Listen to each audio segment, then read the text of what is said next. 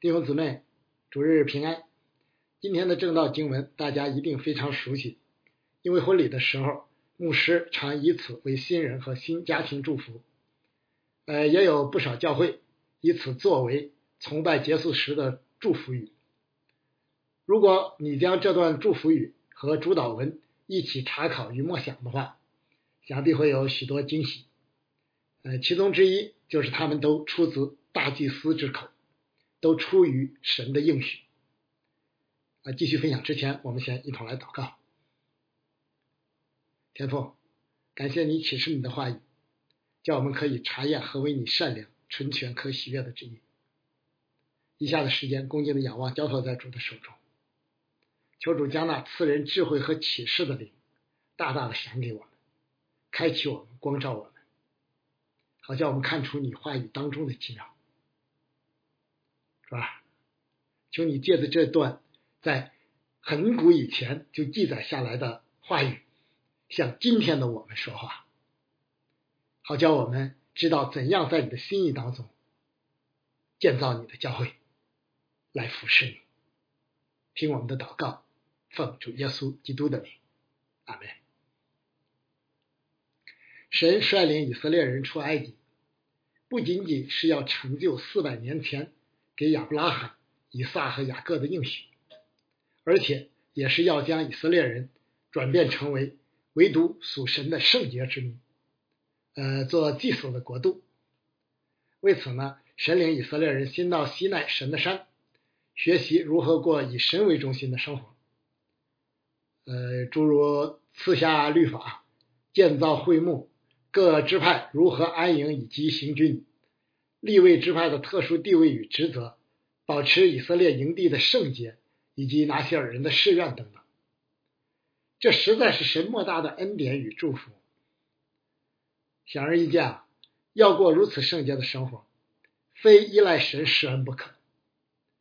今天经文所记载大祭司的祝福，既是属于圣洁生活的一部分，又是达成这一目的的重要途径。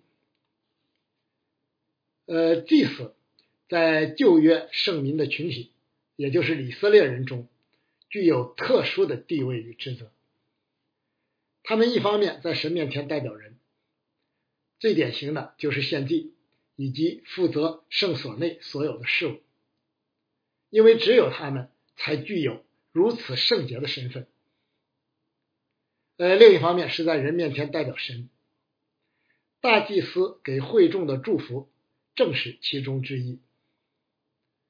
到了新约时代，这宗保的角色唯独属于主耶稣基督，因为他是照着麦基喜德的等次，永远为祭司。在圣经中，这首最古老的诗歌虽然不长，但其含义却非常丰富。以下我们就来看看这段经文要对我们说的话。呃，本段经文，也就是大祭司的祝福，照例由耶和华小谕摩西说引出，从而呢再一次强调，所有的服饰，无论是说话还是做事，都需要严格按神的指示办，不能个人任意而行。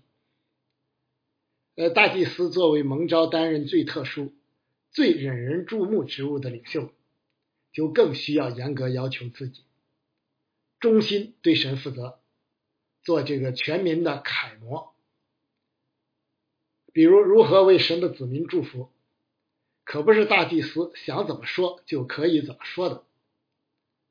因为这祝福呢，虽然出自大祭司之口，但却是代表至高至圣洁之神发出的，需要神予以成就。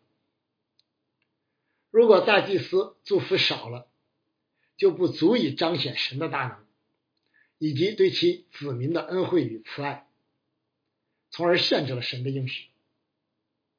如果祝福多了或错了，过于神所应许的，岂不成了假传圣旨？将来如何应验呢？不论怎样，在神面前都难以交账。经文再次向我们强调，作为蒙神呼召的工人，不论是当年的祭司、利未人和以色列民，还是今天教会的牧长、全职工人以及信徒，做主的圣工，最重要的就是严格按神的指示说话办事，不掺杂个人的私意，不随个人的喜好与方便。耶利米先知尽管不甘心情愿宣告神严厉审判的信息，但他却依旧能忠心顺服，不惧危险，带着眼泪向以色列人不断呼喊：“耶和华如此说。”呃，比萨列带领工匠们建造会幕，从里到外，从大到小，都严格按摩西在山上所领受的样式尺寸。保罗传因信称义的福音，屡遭犹太人的逼迫，但矢志不渝，因为他知道，人应当以我们为基督的执事，为神奥秘事的管家，所求于管家的是要他有忠心。呃，作为蒙召从事话语服饰的牧师和教师，我们愿意遵行使徒保罗的教导。你当竭力在神面前得蒙喜悦，做无愧的工人，按着正义分解真理的道。求主保守我们，也请弟兄姊妹常常为我们祷告，使我们在充满各样奇异声音与思潮的多元化时代，始终能够忠心传讲那从亘古直到永远的福音真道。呃，大祭司的每一句祝福都以以愿耶和华怎样怎样开始，就是要突出的宣告神唯有神才是一切福气之源，一切一切祝福都只能来自于神，除此再无其他。就如雅各书所宣告的那样，我亲爱的弟兄们，不要看错了，各样美善的恩赐和各样全备的赏赐。都是从上头来的，从众光之父那里降下来的，在他并没有改变，也没有转动的影。每个基督徒都可以见证，从永远的拯救到日用的饮食，从平安喜乐到患难中随时的帮助，哪一样福分不是来自神呢？又哪一样不需要神呢？即便那些。我们施惠于人的，不同样是神借我们的手做成的吗？正因这缘故，赞美诗的作者称神为万福全员，这话可谓千真万确。这祝福用祈祷的语气，为要显明此乃大祭司代表以色列全体会众在神面前的祈求。神是以色列的神。以色列是神的子民，大祭司作为中保这样祈愿是十分合宜的。既然所有的祝福都源于神，以色列民就理当常常常向神祈求施恩，使自己活在神的祝福中。今天主耶稣基督所得大祭司的职分是永远的，因此他能长久的为我们代求。由于这祝福直接来自神的吩咐，所以尽管用祈求的形式，但却有宣告与应许的实质，必能得着。因为我们的神是乐意赐福给他子民的神，就如神应许莫西的那样：“凡记下我名的地方，我必到那里赐福给你。”神的应许从不落空。同样。由于主导文直接出于神的儿子主耶稣基督之口，当我们以此在神面前祈求时，同样必能得着。因为主曾应许说：“你们奉我的名无论求什么，我必成就，叫父因儿子得荣耀。你们若奉我的名求什么，我必成就。”这提醒我们有关祷告的要点之一。就是只有紧紧抓住神的应许，祷告才能蒙悦纳并得以成就。如果祷告不合神的心意，结果必定是阻拦打水。但我们未必一开始就能祷告在主的心意中，抓住神的应许。所以许多的时候，祷告其实是一个不断修正、不断趋近神心意的过程。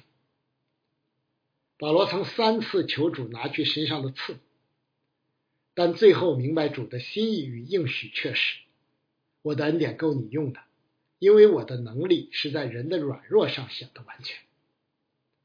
从此，保罗不再为这根刺祈求，而是抓住应许，靠主得胜。祷告不是将我们的意愿强加于神，也不是反复诉说缠磨神改变。这都是不可能的，也是不敬虔的，而是我们不断降服于神，直到明白神的心意，并有信心顺服为止。呃，三句祝福词皆以耶和华起首，也有人认为预表了新约时代三一真神的祝福，就如使徒保罗给哥林多教会的祝福所说的那样：愿主耶稣基督的恩惠。神的慈爱、圣灵的感动，常与你们众人同在。旧约时代三位一体的启示尚不清晰，但已有迹可循。新约时代则完全启示出来，圣父、圣子与圣灵不仅同尊同荣，同为祝福的源头，而且圣子耶稣是我们的大祭司，替我们祈求。圣灵保惠师。则亲自用说不出来的叹息替我们祷告，监察人心的，晓得圣灵的意思，因为圣灵照着神的旨意替圣徒祈求。呃，由此可见，不但祝福从神而来，如何祈求祝福，同样从神而来。感谢主。呃，大祭司的祝福具体包含三重，属并列性质。用词虽不同，各有侧重，但内涵一致，偏向普遍性、属灵性的祝福，不针对具体的人或事，符合为全体会众祝福的目的。呃，三重祝福每句都由前后两部分组成，各包含一个侧重词。由此可见，神在这里借大祭司所宣告的祝福，更多是要彰显神。愿意祝福去子其子民，愿意住在以色列人中的心意。我们的主耶稣又名以马内利，彰显的是同样的意思。第一重祝福的侧重词是赐福与保护。既然是求祝福，首要的当然是希望神事事处处赐下福分了。人生在世，哪有不希望夺得祝福的呢？只可惜啊，世人既不认识祝福的源头，也就不知道真正的祝福是什么。追求的不过是如过眼云烟般的肉体的情欲、眼目的情欲，并今生的骄傲。其实，这一生最美的祝福，就是能认识并信靠主耶稣。基督徒有责任将这福音，但是福音这个名词就已经表明这一点哈，大大传开。教会有责任将真理的旗帜扬起来，使更多的人与我们一样同得这福音的好处。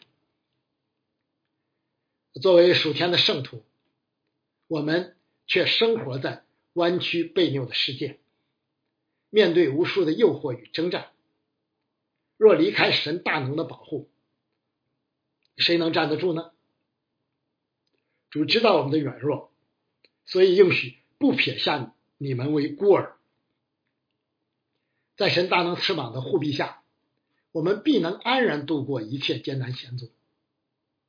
正如主在另一处应许的那样，我将这些事告诉你们，是要叫你们在我里面有平安。在世上你们有苦难，但你们可以放心，我已经胜了世界。第二重祝福的侧重词是光照和赐恩。基督新教尤其强调恩典为王，因为事实正是如此。得救靠恩典，成圣靠恩典，得胜还是靠恩典。既然如此，我们唯有将一切荣耀都归给神，因为这对蒙恩之人是理所当然的。光代表美好，给人温暖，指明道路，带来安慰与希望。所以圣经说，神就是光，在他毫无黑暗。光照意味着神喜悦他的子民，以笑脸看待他们，必不丢弃他们，必定赐福赐恩祝福他们。人生的绝望，莫过于被黑暗包围。但只要有神同在，就有脚前的灯，路上的光。所以基督徒希望常在，光明常在。第三重祝福的侧重词是仰脸和平安。仰脸强调的是神的关注，愿神的眼目时刻不离开他的子民。神既是以马内利的神，就必常与我们同在，不会离开我们。只是我们的信心时常波动，有时不免看不见神的同在。以为他向我们隐藏，其实尽管神是不可见的，但只要留心，处处可见神的作为。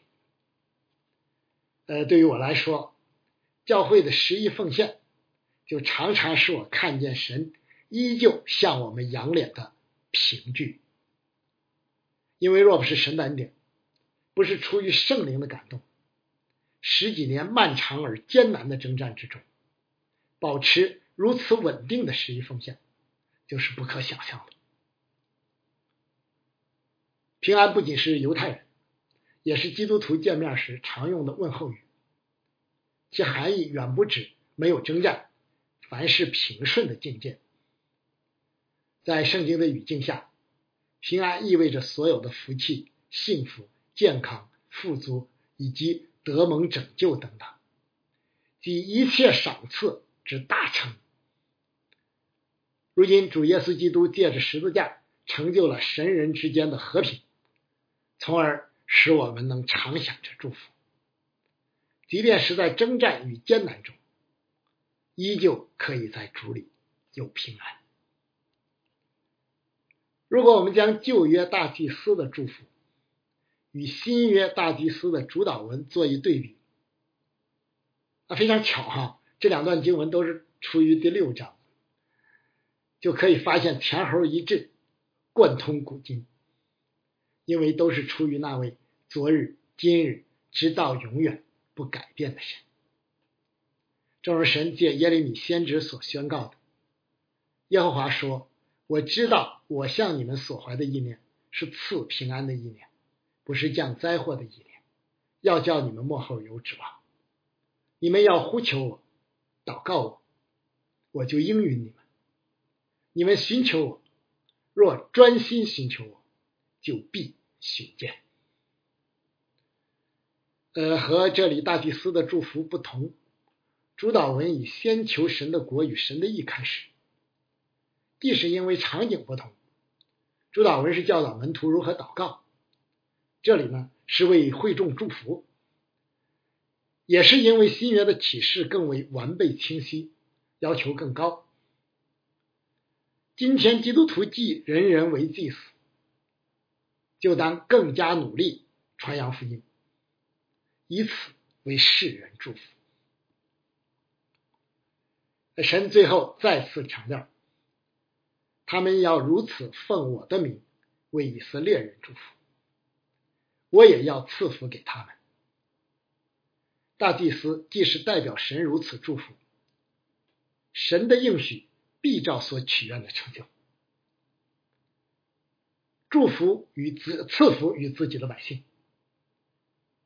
呃，这祝福不仅成就在当年的以色列人身上，而且同样成就在历史历代的教会，包括我们身上。就如使徒保罗在以弗所书开篇所总结的那样。愿颂赞归于我们主耶稣基督的父神，他在基督里曾赐给我们天上各样属灵的福气，就如神从创立世界以前，在基督里拣选了我们，使我们在他面前成为圣洁，无有瑕疵。又因爱我们，就按着自己意志所喜悦的，预定我们借着耶稣基督的儿子的名来。我们也在他里面得了基业。这原是那位随己意行做万事的，照着他旨意所预定的，叫他的荣耀从我们这首先在基督里有盼望的人可以得着称赞。你们既听见真理的道，就是那叫你们得救的福音，也信了基督。既然信他，就受了所应许的圣灵为印记。这圣灵使我们得基业的凭据。只等到神之民被赎，使他的荣耀得着称赞。感谢我们的神，他是万福的泉源。提到奉我的名，我们都很熟悉，是祷告最后必会提及的。但你曾仔细思想过其中的含义吗？奉谁谁谁的名，和以谁谁谁的名义意思差不多，指一个人所说或所行的，不是仅仅出于自己，而是出于另一个更高的权柄。由此可以看出，奉主的名包含两方面基本的含义：一是按神所赋予的职分与权柄。就像以色列的大祭司，没有人自取，唯要蒙神所招，像亚伦一样。今天在教会中，今天主在教会中同样设立职分与权柄，赋予他所呼召的仆人。一个人若没有这样的呼召而擅自行事，就是僭越与妄称神的名。另一是按神所吩咐的，符合神的旨意，就像这里的祝福语所表达的一样。是诗时代，以色列人最糟糕之处，就是那时以色列中没有王，个人任意而行。但主耶稣那位永远的大祭司的祷告却是：然而不要从我的意思。只要从你的意思，主啊，求你保守我们长存敬畏的心，专心寻求并顺服你的旨意。今天我们奉主耶稣基督的名祷告，正是因为主已经赋予我们这样的权柄，又借着圣经的话语、圣灵的感动和其他途径显明主的心意。从而使我们的祷告可能悦纳。另外，奉主耶稣的名，也意味着只有通过主，我们的祷告才能达到神施恩的宝座前。因为唯有主基督才是道路、真理、生命。若不借着我，没有人能到父那里去。随着主耶稣基督道成肉身，成就永远的救恩，这大祭司的祝福也有以色列人扩展至普天之下，就像诗篇六十七篇所预言的那样。故此，我们就以这篇，就我们就以这十篇结束今天的正道。愿普天下所有人都能因听信福音，福音。而认识基督耶稣，从而得着那最大最美的祝福。诗篇六十七篇，愿神怜悯我们，赐福于我们，用脸光照我们，好叫世界得知你的道路，万国得知你的救恩。神啊，愿列邦称赞你，愿万民都称赞你。愿万国都快乐欢呼，因为你必按公正审判万民，引导世上的万国。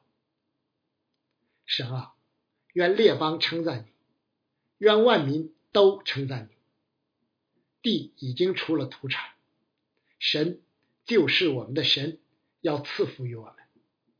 神要赐福于我们，地的四极都要敬畏他。阿门。我们一同来祷告。啊，天父，你是万福的泉源，我们感谢你。当我们奉你的名，在你的面前来祈求的时候，就求主你赐福于我们。